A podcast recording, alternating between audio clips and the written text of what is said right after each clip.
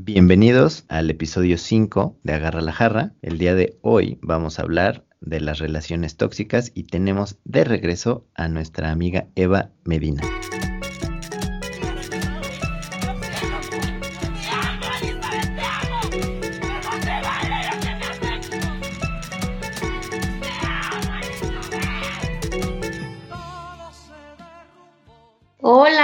Estoy súper contenta de estar de vuelta en este espacio y en este foro, en donde me siento con la plena confianza de poder platicar acerca de temas que a todos nos interesa escuchar y debatir y compartir experiencias y comentarios acerca de. Y se viene, se viene bastante bueno el tema y mi amigo casi hermano, socio y compañero Furby Roberto. Sí, señor. Buenas, buenas a todos. No sabemos si sea días, noches o tardes, pero pero espero que le esté empezando muy bien. Agradecer nuevamente a Eva que se sume a, este espacio. Esperemos que, que, lo haga con bastante frecuencia porque pues siempre aporta algo bastante interesante para todos los que nos escuchan y sobre todo es especialista, que eso es lo más interesante de todo porque no es, no, es cualquier persona, vaya, es alguien que sabe y alguien que tiene voz y autoridad para decirlo. Así que, Eva, ¿de qué vamos a hablar para, para qué regresaste? ¿Qué nos vas a enseñar el día de hoy? Me encanta sobre todo toda la cantidad de elogios y de flores que me echan en este espacio. Esto me hace sentir todavía muchísimo más en confianza, confirmo y vuelvo a confirmar. Y pues el tema del día de hoy, la neta es que es un tema bastante controversial y es acerca de las relaciones tóxicas personas, yo sé que lo primero que se les viene en la cabeza es la exnovia, el exligue, el, el que la persona que, que nunca fue nada, pero pues fue tóxico, pero no solamente vamos a hablar respecto a relaciones de pareja, porque también existen otro tipo de relaciones, ¿no? Como lo es la relación familiar, la relación eh, de amistad y la relación laboral. Entonces vamos a hablar a grandes rasgos de las relaciones tóxicas per se pero sí me gustaría partir de qué es una relación tóxica. O sea, ustedes quisiera que me dijeran, César, Robbie, ¿qué es lo que ustedes opinan como relación tóxica? Esto es nuestro This Just In. ¿Qué es una relación tóxica? Eh, meramente de acuerdo con la investigación que hicimos, para no leer exactamente lo que Google o Wikipedia o la RAE dictan, pero se trata básicamente cuando provocas daño hacia otra persona por tus actos, por tus acciones. Esto incluye acciones verbales. César. Fíjate que estoy muy de acuerdo con eso y de hecho creo que eso debe pasar con, con la palabra tóxico, que lo platicaba con, con mi novia, que que como que ya tendemos a marcarlo todo como, ay, qué tóxico y qué tóxico. Y en realidad es que es un desglose impresionante de qué significa, pues obviamente para nosotros la palabra, claro que la RAE pues también tiene lo suyo, pero todo lo que involucre lo, tóxico, sea, sean celos, sea desconfianza, sea mentira, sea toda la inseguridad, la falta de comunicación, o sea, como todas las causas y consecuencias que nosotros ya lo encasillamos en la palabra tóxico, pero va más allá de, todo eso, incluyendo el maltrato, el bullying, la falta de compromiso, en el caso también laboral, como que es, es muy grande la, el concepto tóxico. Eva, tú tuviste oportunidad de interactuar un poquito con tus seguidores en Instagram. No sé si hay algunos hallazgos que nos quisieras compartir, de que pudiéramos hablar de ellos para, para también involucrar un poquito a, a esa gente que, amablemente te contestó? Claro, pues mira, em, leyendo todas sus respuestas fueron demasiadas, demasiadas respuestas, pero a grandes rasgos, lo que cada uno tiene en común y que también yo comparto es una relación en la cual te prohíben ser tú mismo, pero tú mismo no eh, respetas los límites ni le impones límites a la otra persona, es decir, estás permitiendo que la otra persona te genere desconfianza, te maltrate, te aleje de todo lo que es ser tú, se crean dueño de, tu persona, de todas eh, estas motivaciones, de estas acciones que tú quieres hacer y te llene 100% de inseguridades, pero que al mismo tiempo toda esta mezcla de inseguridades, de maltrato, de desconfianza, de poca comunicación, de, poca libertad y de violencia, la persona que se deja violentar también es codependiente de este tipo de, de actitudes negativas para sí mismo. Entonces se genera un juego, se genera ahí una relación codependiente.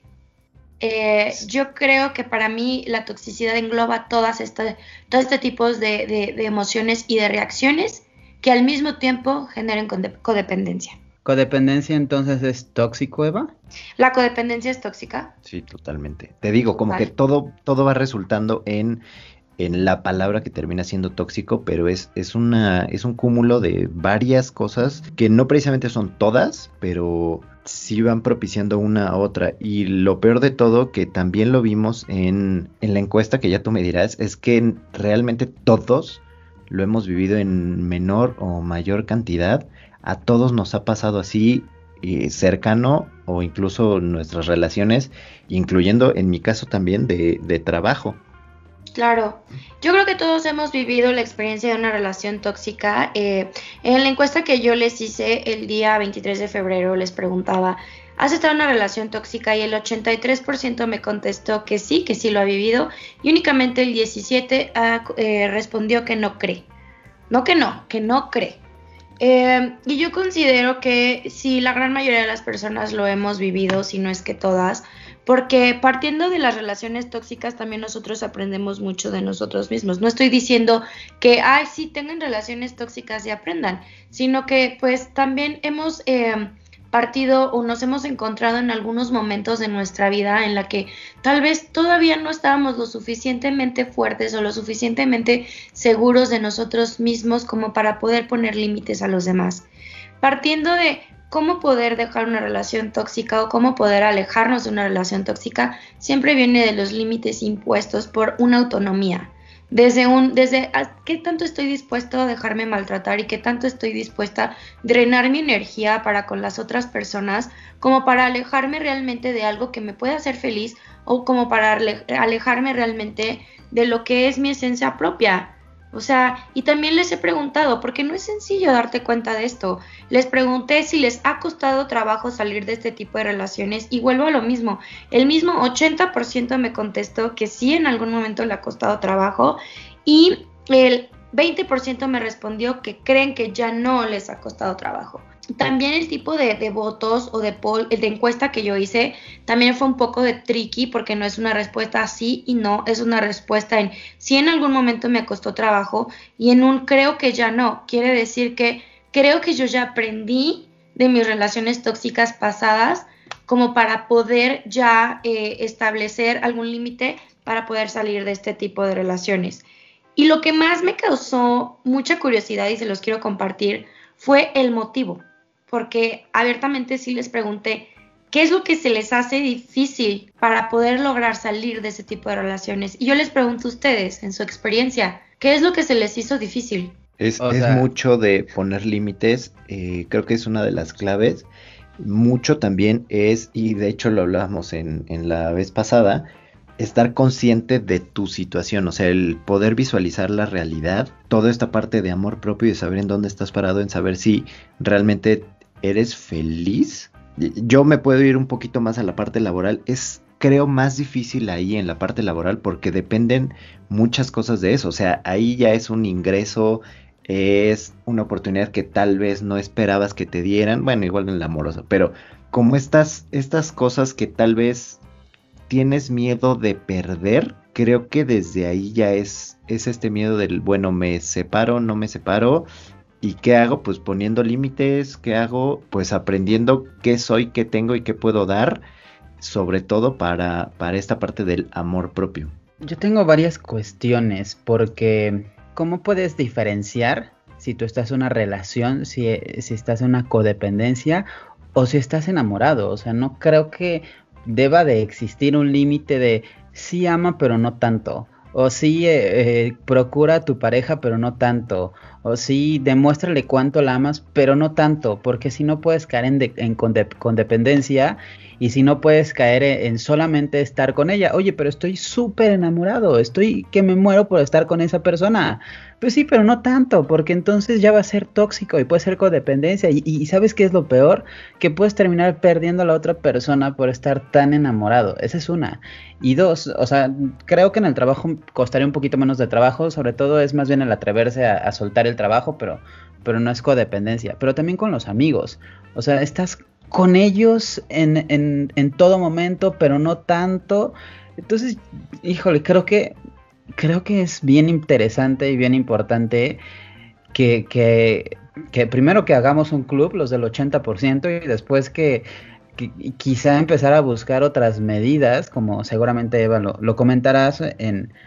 Pues es que no sé si tengamos, o sea, la terapia lo tenemos que normalizar, totalmente de acuerdo pero no es porque eres muy intenso al enamorarte o eres muy apasionado al, al entregarte en alma y, en todo lo demás con, con, otra persona. Simplemente es vivir el momento, pero no tanto. Me llama muchísimo la atención lo que dices, Furby, porque tú lo estás viendo, y no, no es queja para nada, tú lo estás viendo desde un punto de demasiado amor también es, es nocivo. O sea, como querer demasiado o entregarte demasiado, tú lo estás viendo de, desde esa parte y es muy curioso porque a veces lo solemos ver desde la carencia de amor y aquí es todo lo contrario, o sea, como que quieres tanto a alguien, desde lo que dices, quieres tanto a alguien que termina siendo nocivo. Me, me quedo mucho con eso, ¿eh?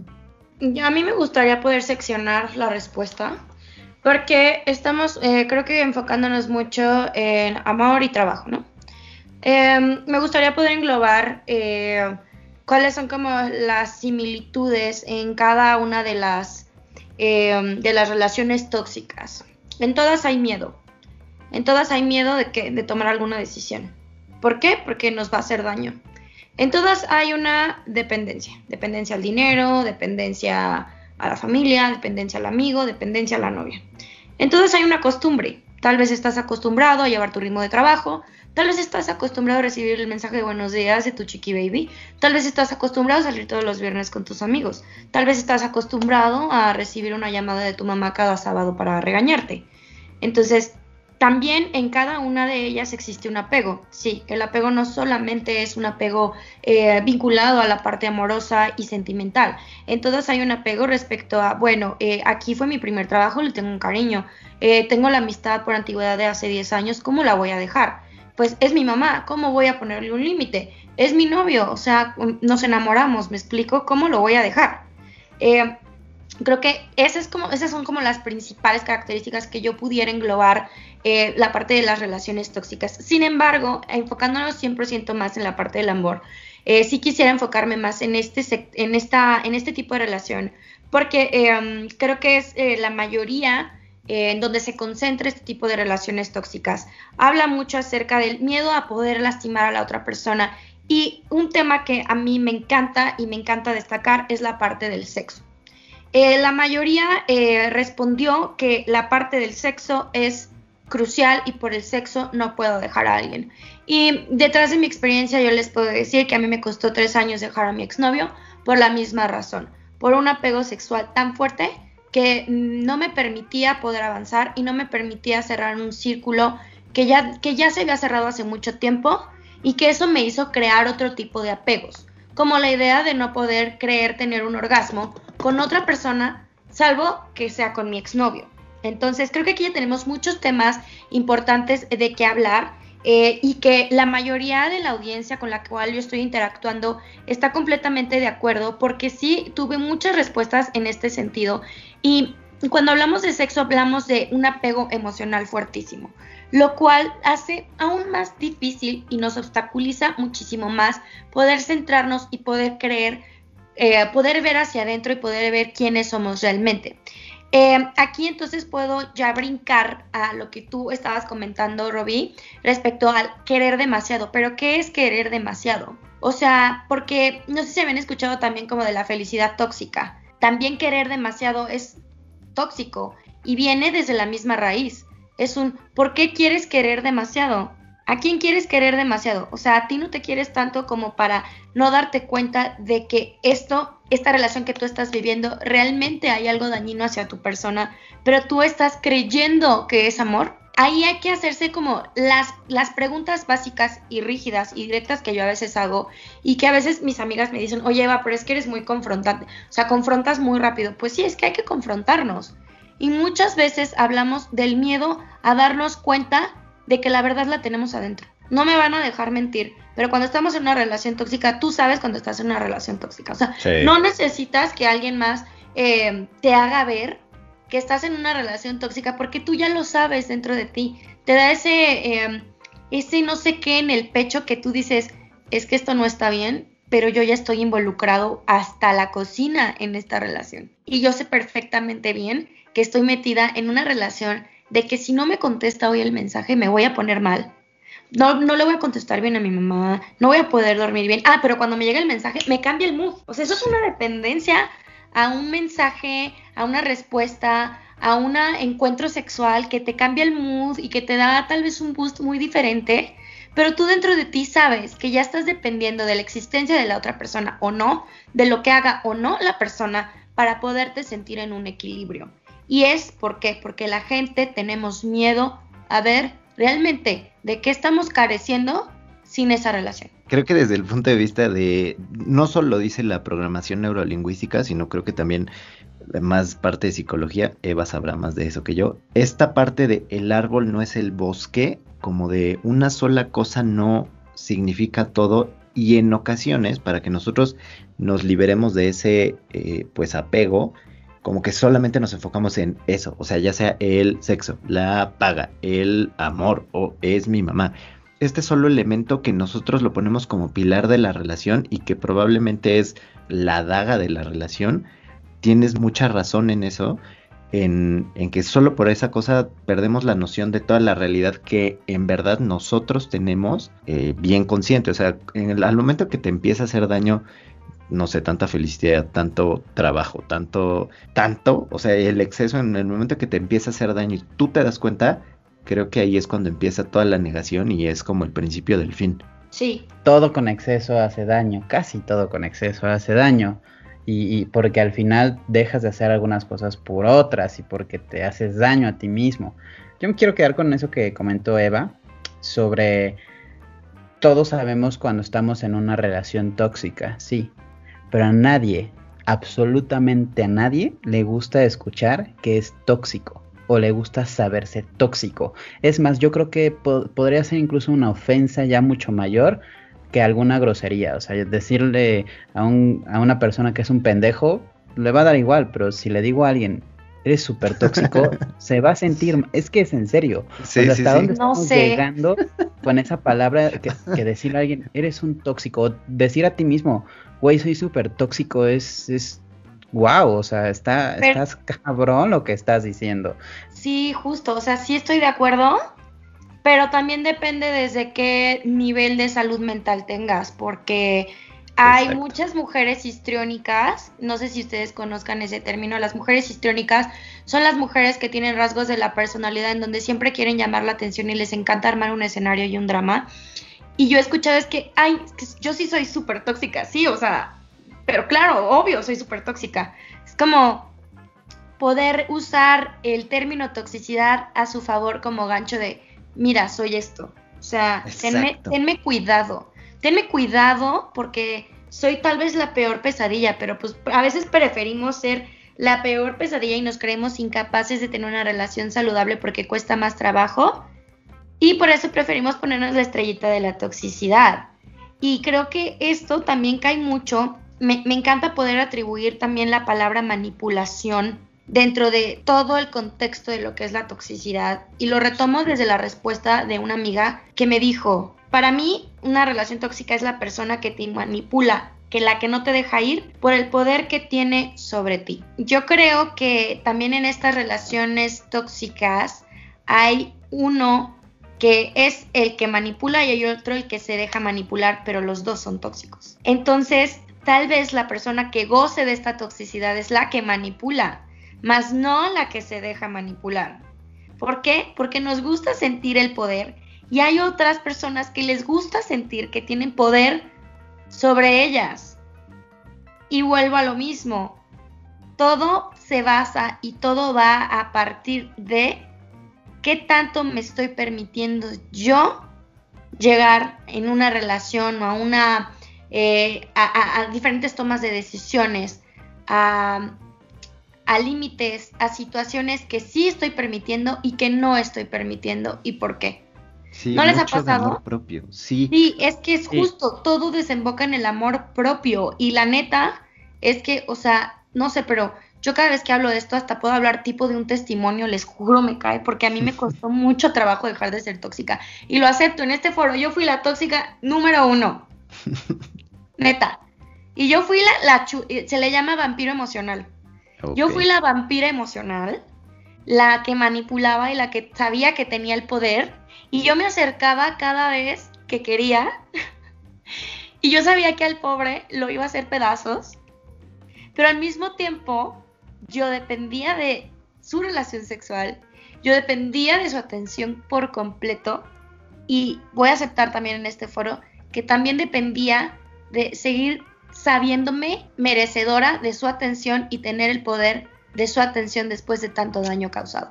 Claro, ahí entra toda la parte de la manipulación y justo las relaciones no precisamente se refieren por ejemplo, en esta parte amorosa, eh, muy entre comillas amorosa, no precisamente se refieren a ser novios, sino exnovios que llevan no sé cuánto tiempo separados y que se siguen viendo solamente para un fin y un propósito pecaminoso. Yo, yo lo sé porque pues lo he platicado bastante con, con varias amigas, esta parte del ¿por qué me sigue buscando si ya tiene novia? ¿Y por qué, por qué lo sigo viendo? ¿Por qué le sigues contestando? Uno. ¿Y por qué este, sigue escribiéndome cada que, no sé, cada que se pone borracho? Y en realidad no te das cuenta que le está escribiendo esos mismos cinco mensajes a seis personas diferentes, ¿no? Y también es precisamente eso, o sea, esta parte histriónica que tú dijiste creo que es mucho bueno, creo que lo que dijiste, lo que quise entender es esto de la atención y también eso, ¿no? Como que nos gusta tener la atención, entonces yo le mando mensaje para que, para demostrarme a mí mismo que sigo teniendo ese poder sobre ella y para que ella diga o para que esa persona sienta que todavía me importa en su mente, ¿no? Pero sabe que pues la realidad es otra, pero lo sabe. Sí, exactamente, yo sí coincido. Yo sí coincido que en que, en que lo sabemos y coincido en que también es más, es más fácil caer en la zona de confort de, bueno, pues creo que tengo miedo de lastimarla o de lastimarlo, tengo miedo de alejarme, pues ya sé que ya estoy siendo manipulado, pero pues ya también ya tenemos un buen de tiempo juntos. ¿Y qué tal si no encuentro a alguien igual? Exacto, y pues la verdad es que tenemos un sexo delicioso, pero pues yo sé que es tóxico y digo, bueno, llegará el momento en el que tome una decisión. ¿Cómo? El momento es ahora, ya te estás dando cuenta, pero tienes miedo de atravesar el dolor que te va a dejar la incomodidad de no tener lo que ya conoces. Es, yo creo que es mucho más por ahí, Eva. O sea, lo del amor propio, totalmente de acuerdo. Por Yo creo que eso es punto, punto final, o sea, es el problema principal. Pero yo creo que también tiene que ver mucho con el miedo, con el miedo de, o sea, y también me voy a incluir, me uno a Eva de, hablar de mí mismo, de hablar de, que, de aceptar en este foro, que, también muchas veces me ha dado miedo de cambiar de, algo, o sea, de personas, de amigos. Tienes tanto miedo de, de pensar que a lo mejor no eres suficiente para alguien nuevo, de pensar que lo que ya tienes seguro, a lo mejor ya no está mañana y entonces cuando ocurra algo distinto, un nuevo trabajo, eh, nuevas personas, ir a un lugar nuevo, una nueva pareja o incluso ya estar sin pareja. Creo que ese también es, tiene que ver mucho con el miedo y eso tiene que ver todo, obviamente, por todo lo que viviste, pues sí, en, en el pasado, o sea, es obvio, pues de ahí nacen nuestras emociones, las, no nacemos con emociones, sino las vamos creando con base en la experiencia que tengamos.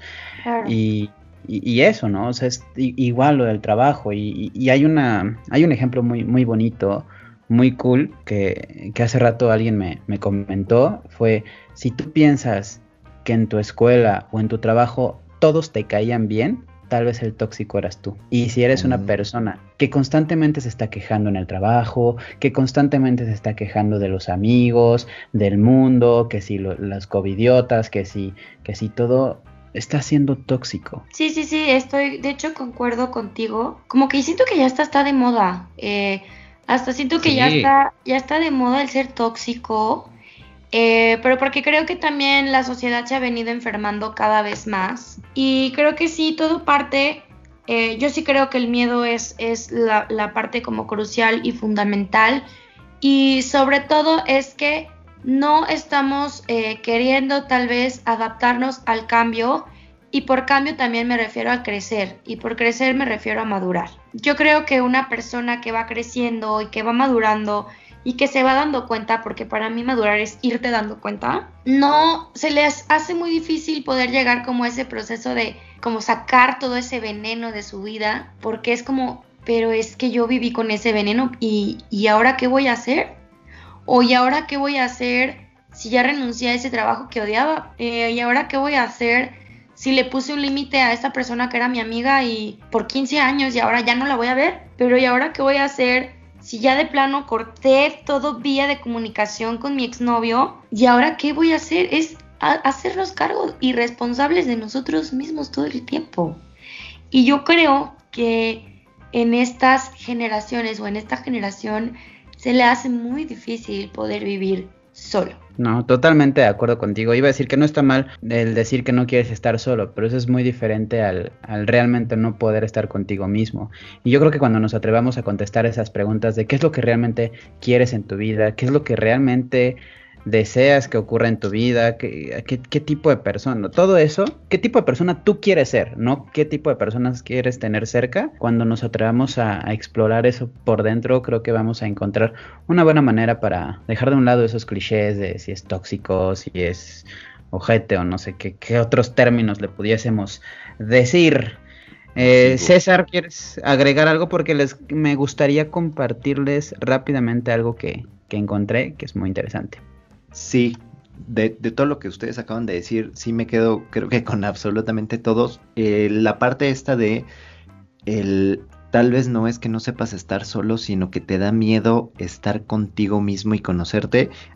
Tengo una persona conocida con la que siempre hablo eso y hablaba eso, que le tenía mucho miedo a la soledad porque se daba miedo ella misma, o sea, se daba miedo de todo lo que era y después dándole todo ese spin en cuestión laboral y en cuestión amorosa es esto de, no entender qué soy yo, qué puedo ofrecer, qué tengo para ofrecer y por lo tanto también qué tengo para merecer, porque muchas veces creemos que somos tan poca cosa o que tenemos tan poco para ofrecer y por lo tanto merecemos pues tan poco. Yo le llamo el síndrome de, de perrito lastimado, que es crees que tu futuro está basado en tu noción o en tus sentimientos de las experiencias pues pasadas. O sea, le, le tienes miedo a algo que no ha pasado por algo que ya pasó y eso la verdad creo que es injusto para los demás porque pues no todos son iguales, ¿no? O sea, no, no porque te haya ido mal significa que te va a ir mal después tal como lo dicen, eh, te vas dando cuenta y vas madurando, pero eso significa que tienes que ir aprendiendo. O sea, darte cuenta es ir aprendiendo y saber que si en este momento te pasó, tal vez tú también eras parte del problema, tal vez tú también por no poner límites, pues salías a las 10 del trabajo o tal vez por no poner límites le dabas el poder a alguien más de hacer lo que quisiera con tu tiempo en cuestión laboral o de no ver nunca a tus amigos, por ejemplo y dejaste de ser tú, pero pues tal vez eso fue tu culpa también. O sea, para que haya un tóxico necesita haber otro tóxico. O sea, siempre se necesitan dos, el,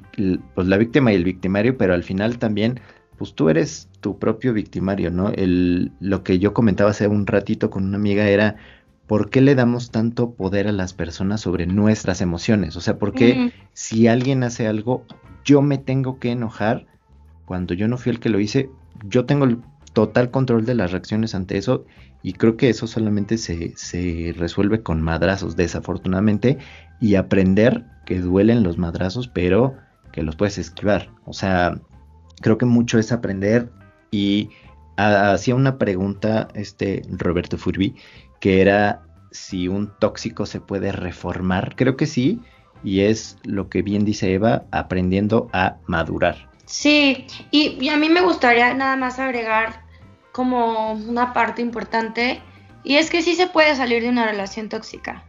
Eh, de hecho, sí te puedes desintoxicar, así como te desintoxicas de la comida, así como eh, pues tú eh, disciplinadamente te aplicas, haces ejercicio y comes saludable, eh, al inicio puede ser un poco difícil y creer que nunca lo vas a lograr, pero sí se puede. ¿Y cómo se puede?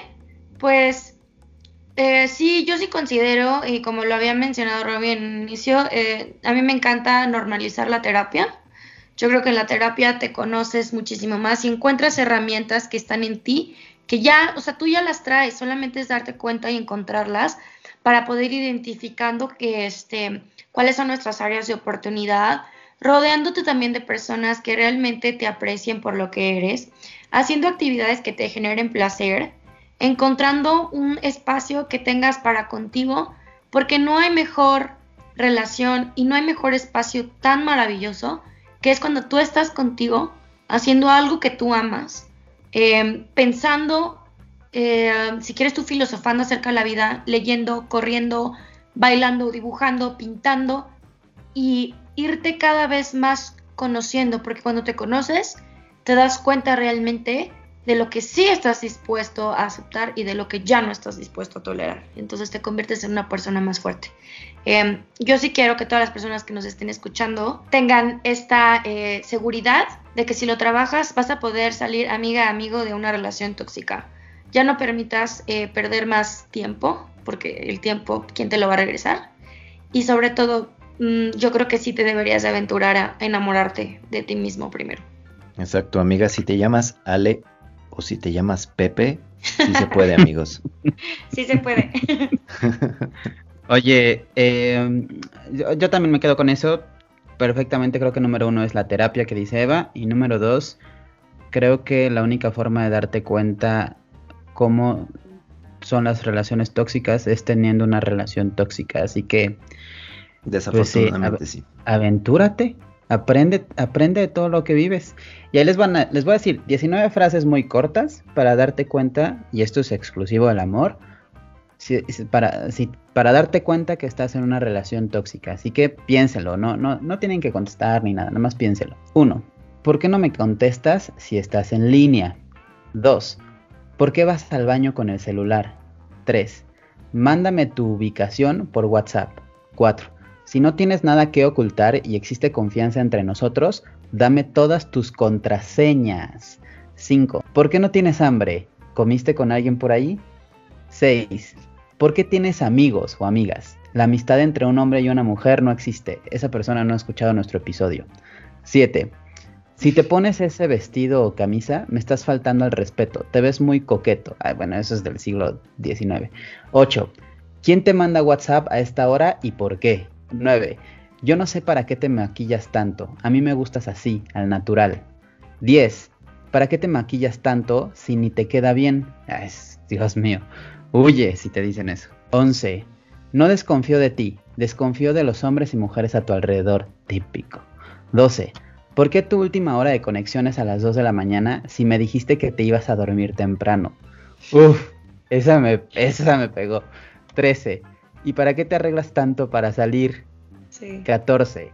Pon una foto nuestra en tu perfil o en tus redes sociales. 15. ¿Quién te llamó? después de que la otra persona haya colgado una llamada. 16.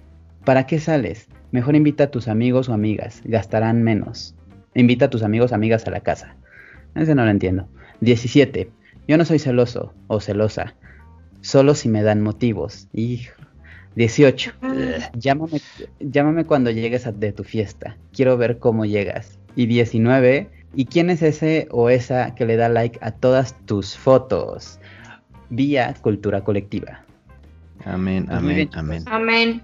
Yo soy fiel creyente de, que dependiendo de cómo tú eres, atraes al tipo de persona que con la que tú vibras, como con la que tú vibras. Entonces tú estás vibrando bien, tienes una relación bien, ¿no? O sea, es matemático, creo sí, sí, Sí, sí, sí, sí. O sea, esa, esa salud mental se se traspasa hacia, pues se traspasa, pues incluyendo, y sí me fijo un poco en eso porque también lo viví desafortunadamente, la parte laboral, como que cuando dejas que te ningunen, híjole, mano, te vas a, te vas a ningunear tú solito y lo vas a sufrir tú solito hasta que decidas renunciar porque no hay vuelta atrás para mi gusto en un trabajo, ¿eh? Vayamos a este bello corte que es sorpresa.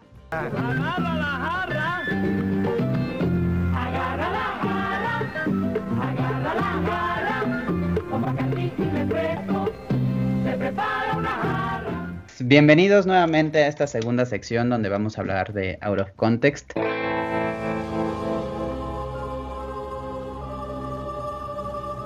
Eh, estamos hablando de relaciones tóxicas, estamos hablando de, de, todas nuestras relaciones, no solamente amorosas, sino también familiares, de trabajo, amigos e incluso contigo mismo. No sé, Eva, me podrás corregir. ¿Contigo mismo puede ser tóxico, Eva? Sí, 100% puede ser súper tóxico contigo mismo. El, el, famosísimo síndrome del impostor, que no sé por qué siempre lo hablo con Furby, el creer que no te lo mereces porque no te das cuenta de todo lo que tienes. Sí, o sea, yo creo que puede existir tanto de la persona que es carente de lo que de verdad se merece y la persona que eh, va ahora sí todo lo contrario, que cree que se merece todo y realmente es una persona mega narcisista y que no se está dando cuenta ni siquiera de que está alejando a todo el mundo por, por cómo es consigo misma. Entonces, sí, sí se puede ser tóxico con uno mismo y a eso yo le atribuyo como en términos psicológicos cuando hay tal vez alguna situación o alguna patología ya dentro de las emociones este y también pues distorsión de sobre todo de cómo es que percibimos percibimos la relación con otros este, y cómo percibimos eh, la vida. Entonces, eh, yo creo que si tú eres una persona tóxica, por ende tus relaciones en el exterior van a ser tóxicos. Pues muy bien, después de este breve preámbulo que me parece fantástico, pues básicamente vamos a hablar de, lo que realmente eh, nos atañe. Al final, el problema de lo tóxico es que puedes llegar a un nivel que ya no hay, ya no hay vuelta atrás, ya no hay regreso. Justamente hace, hace poquito eh, vivimos pues varias situaciones mediáticas que hoy se vio reflejado con la detención de, Ricardo N. o Rix por lo que le hizo a Nat Campos hace unos meses con Eliazar Gómez que todavía no sale no sale de la cárcel porque al final está, lo encontraron bueno sigue siendo juzgado el conductor, que no me acuerdo cómo se llama, este de TV Azteca, que incluso fue embajador de la ONU, que también ha sido acusado por cinco diferentes personas por algún abuso sexual o, incluso violencia y violación, perdón, sexual. Eh, desafortunadamente eso se vive mucho en México y les quiero dar un par de datos.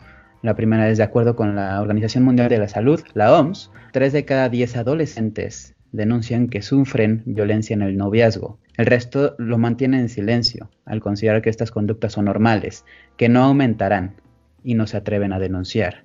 En el caso de México, 9 de cada 10 mexicanas de entre 12 y 19 años han sido agredidas durante el noviazgo. Y, decir, ¿no? Que, la violencia entre, en las parejas creció bastante durante esta pandemia y, es, que es lamentable, pero es más lamentable que sea tan difícil poder denunciar a un agresor. Uno.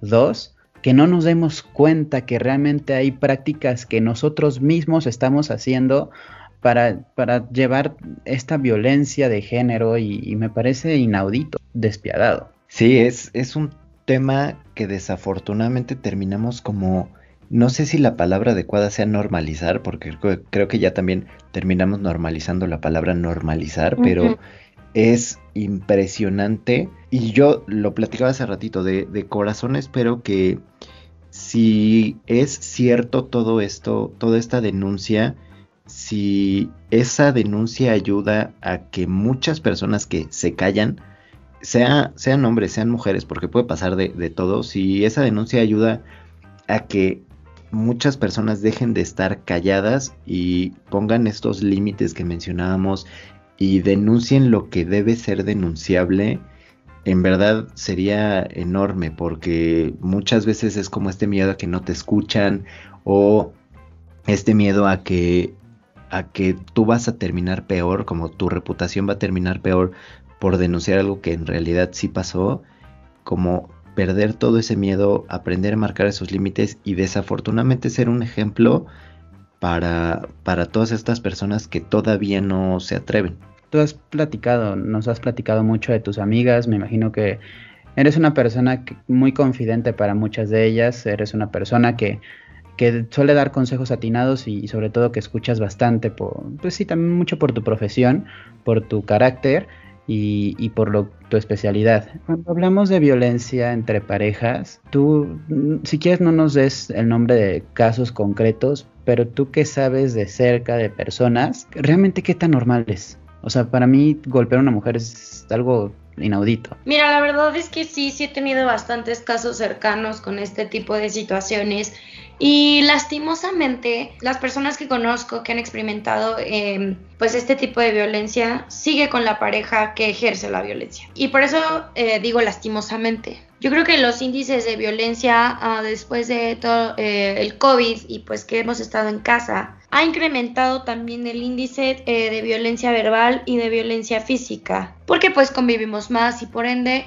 eh, pues el ser humano y sus relaciones son complicadas, entre más convivencia hay es, hay como, es más propenso a que podamos caer en diferentes situaciones em, poco, eh, de poca coincidencia, pues. Entonces, sí han habido casos en los cuales, pues, me han llegado este tipo de comentarios, pero usualmente las personas que tendemos a aceptar este tipo de trato, vuelvo a lo mismo, somos personas o son personas que no se creen lo suficientemente fuertes como para poner un límite. O sea, he llegado a escuchar, es que me pega pero porque está borracho. O me cacheteó pero porque es que igual yo no debí de haber dicho esto. Es que eh, me habló súper mal pero porque pues chance yo no debí de haber usado ese traje de baño negro. ¿Qué? ¿Tú no debiste eh, decidir por ti? ¿Tú no debiste reaccionar desde ti?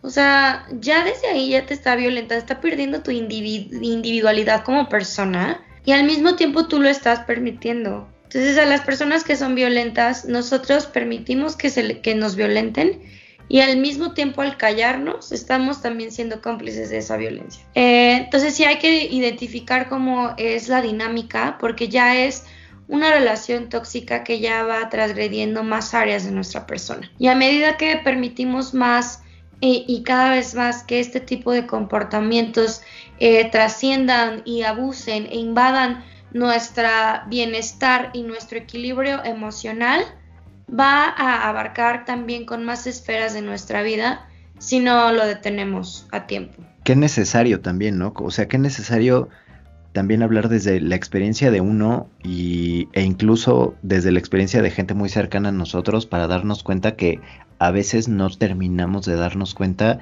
de todo lo que hacemos y permitimos que nos hagan, ¿no? Em, Yo creo que tampoco nada más añadir como un, de verdad revisémonos, de verdad revisémonos qué tanto estamos permitiendo, de verdad eh, aceptemos cuando las cosas no están bien, eh, nada va a pasar si aceptamos que, tu relación no es perfecta. Nadie, o sea, nada va a pasar si tú aceptas, la verdad, si tengo un problema. La verdad no es, no es el, cuento de hadas que tal vez Instagram te dice, tal vez no es el cuento de hadas que mi mamá cree que es, pero háblalo, externalo, o sea, está bien reconocer que tu relación no está yendo bien.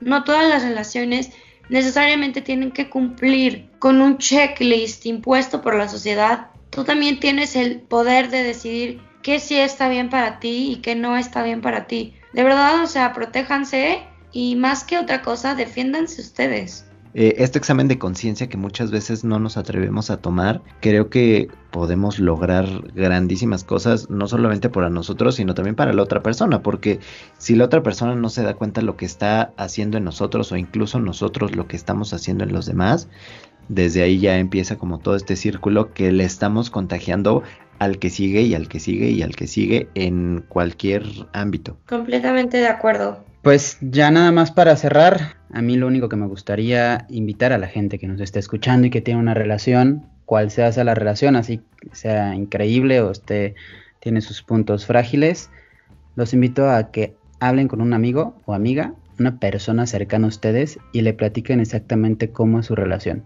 Yo creo que ahí, ahí van a encontrar y van a saber qué tan tóxica o qué tan no tóxica. No sé cuál es el antónimo de tóxico. Sano. Sano. Sano. Desafortunadamente no, no la tenemos tan top of mind, pero es, es el objetivo. Sano, saludable. Pues, pues el punto es, platícalo con alguien más. En serio, o sea, más que darte cuenta, platícalo con alguien más. Pero bueno, ¿te parece bien, César, si vamos a la tercera y penúltima sección? Ya sé que no aplauden. Ya sé que no aplauden.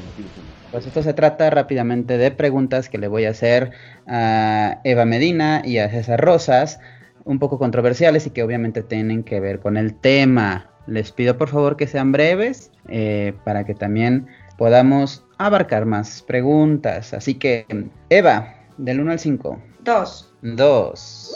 ¿Conoces a alguien cercano, cercano a ti, que haya violentado a su pareja? Afirmativo. Ok. César, del 1 al 5, que no sea 2. 4. 4. ¿Qué diría tu expareja de ti? ¿Cómo se expresaría de ti?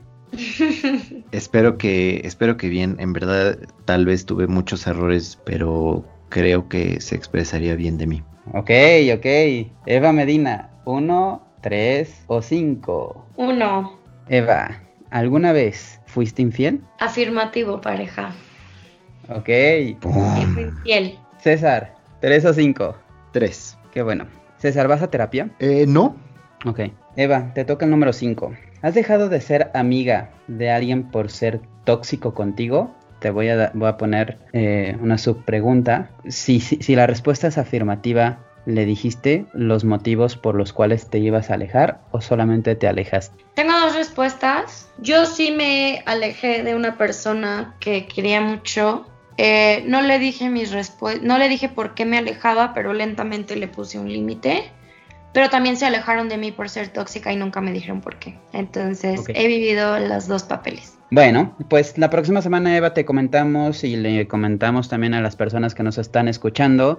Se avecina el Día Internacional de la Mujer con su contexto muy distinto para todos, pero al final, pues editorialmente sí es una fecha que, que vale la pena toca, eh, tener conversación en cualquiera que sea el sector. Eh, aquí rápidamente les quiero invitar a que revisen mis redes sociales porque próximamente van a salir unos articulitos muy interesantes del Día Internacional de la Mujer, pero no per se de, de, lo que es ser mujer o equidad de género, ni mucho menos, simplemente estamos aprovechando la coyuntura. Y bueno, como hacemos en este programa, hacemos un par de preguntas de esta sección que tengan que ver con el próximo episodio que se va a tratar de eso. Así que, Eva, una pregunta. ¿A qué mujer admiras que no sea de tu familia o que sea, que tampoco sea alguna amiga? ¿Qué mujer es tu ídolo? ¡Wow! ¡Qué preguntaza! ¡Qué bárbara! Es que, o sea, admiro a un montón de personas. Yo creo que admiro a Jane Austen. Eh, Jane Austen es escritora inglesa. ella escribió eh, Orgullo y Prejuicio, por ejemplo. Y em, Jane Austen fue una mujer que revolucionó las ideas de su época en donde era mal vista una mujer soltera. Eh, una mujer soltera eh, pues era deshonraba a su familia y uh, al mismo tiempo la dejaba en la pobreza de alguna manera, ¿no? Eh, ella decidió, ella se enamoró profundamente de alguien, pero su, el matrimonio con esta persona fue imposible por muchas razones, incluso muchas personas se metieron para impedir el, pues la unión con, con ella y con y con él, pero se amaban de una manera inimaginable, creo que nunca más se volvió a enamorar. A ella le imponían casarse con una persona que le iba a heredar bastante dinero y no lo hizo por querer ser independiente y por seguir sus ideales. Eh, a partir de esta separación y de esta unión imposible con su amor verdadero, escribe Orgullo y Prejuicio, pero nunca se casó. Eh, y es una mujer que escribe novelas de amor, crea personajes eh, que en lo personal a mí me han enamorado y eh, la admiro por esta capacidad que tuvo de defender su pasión en la vida, que era la pluma y la escritura, y la admiro por mantenerse pues socialmente como una mujer soltera respetable, pero que al mismo tiempo vivió con el corazón roto toda su vida. Vean Orgullo y Prejuicio. Exacto. Perfecto. César, ¿qué opinas de la situación de Rix? Ya lo, lo dije un poquito hace rato, tal vez me spoileé la, la respuesta. Puntualmente no nos corresponde opinar desde algo que no hemos visto, desde algo que hemos padecido nosotros, sí. Creo que de ser cierto todo esto, sí merece hacerse justicia. Desafortunadamente, lo comentábamos fuera del aire, desafortunadamente esto es uno de los casos que nos enseñan que solamente teniendo palancas puede hacerse rápido justicia, em, pero afortunadamente espero esto sirva también de ejemplo a todas esas personas que siguen a, a Nat Campos, que deben de perder el miedo, que deben de tener alguien que las escuche y que deben denunciar. Pues nada, vámonos a la última sección. Vámonos, que aquí espantan. Vamos a hablar de recomendaciones. Rápidamente, nada más para aclarar, Andrés Ruemer es el conductor de TV Azteca que, que fue denunciado, que mencioné hace rato y no dije su nombre, ya lo digo. Voy a empezar con un libro. Este libro se llama Normal People. Lo leí justamente en enero. Fue mi primer reto que tuve del año. No le he seguido. Es de Sally Rooney. Trata, si a, ti te gusta como leer este tipo de, novelas, donde sea como muy adolescente, de muy colegial y, relaciones amorosas, relaciones eh, con amigos, este es el libro trata de, una chica que está en la, en la, preparatoria y conoce a otro chico y bueno, desde entonces eh, mantienen una relación cercana, pero, pero no nunca oficial. Entonces e, es una novela relatada por ella, escrita por ella, bueno, sí, relatada por ella, mejor dicho, eh, en donde habla mucho de la madurez como pareja y, bueno, creo que creo que el final es muy interesante. más o menos a la mitad piensas que puede ser predecible el final, no lo es. La verdad es que es, es una es una novela muy interesante, es un gran libro, lo encuentras en Amazon. Y como película me gustaría, me gustaría recomendar The Breakup. Seguramente muchos la vieron. Está, si no me equivoco, en Netflix.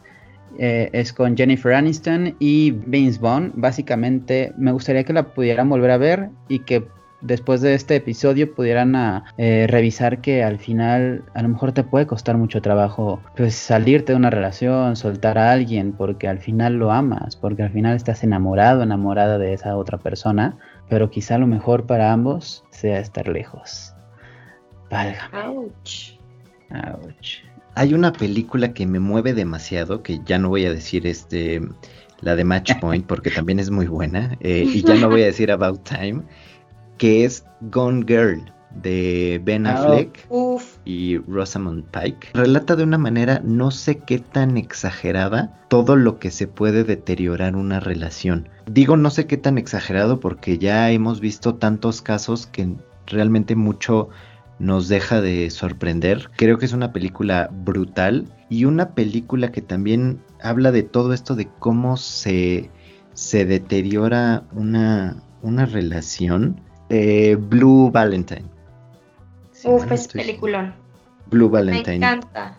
Eh, de Ryan Gosling y Michelle Williams es igual. la, la narrativa está muy bien, el, manejo de tiempo que tienen es excelente y también habla sobre todo lo que puedes perder cuando el que, el que menos se quiere eres tú.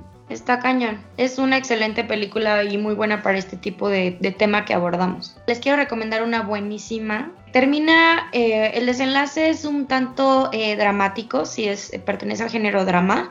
Eh, lleva una historia y también una narrativa bastante em, que te va envolviendo poco a poco en, la inmersión de las discusiones de la pareja.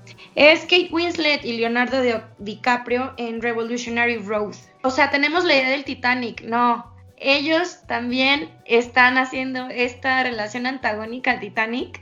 En Revolutionary Road es una película de romance y drama del 2008. Es una pareja que poco a poco va perdiendo la ilusión. Tenían sueños juntos y esos sueños nunca se lograron. Caen en una eh, monotonía en la relación, pero alguien ahí se enferma más y esa persona enferma a la otra.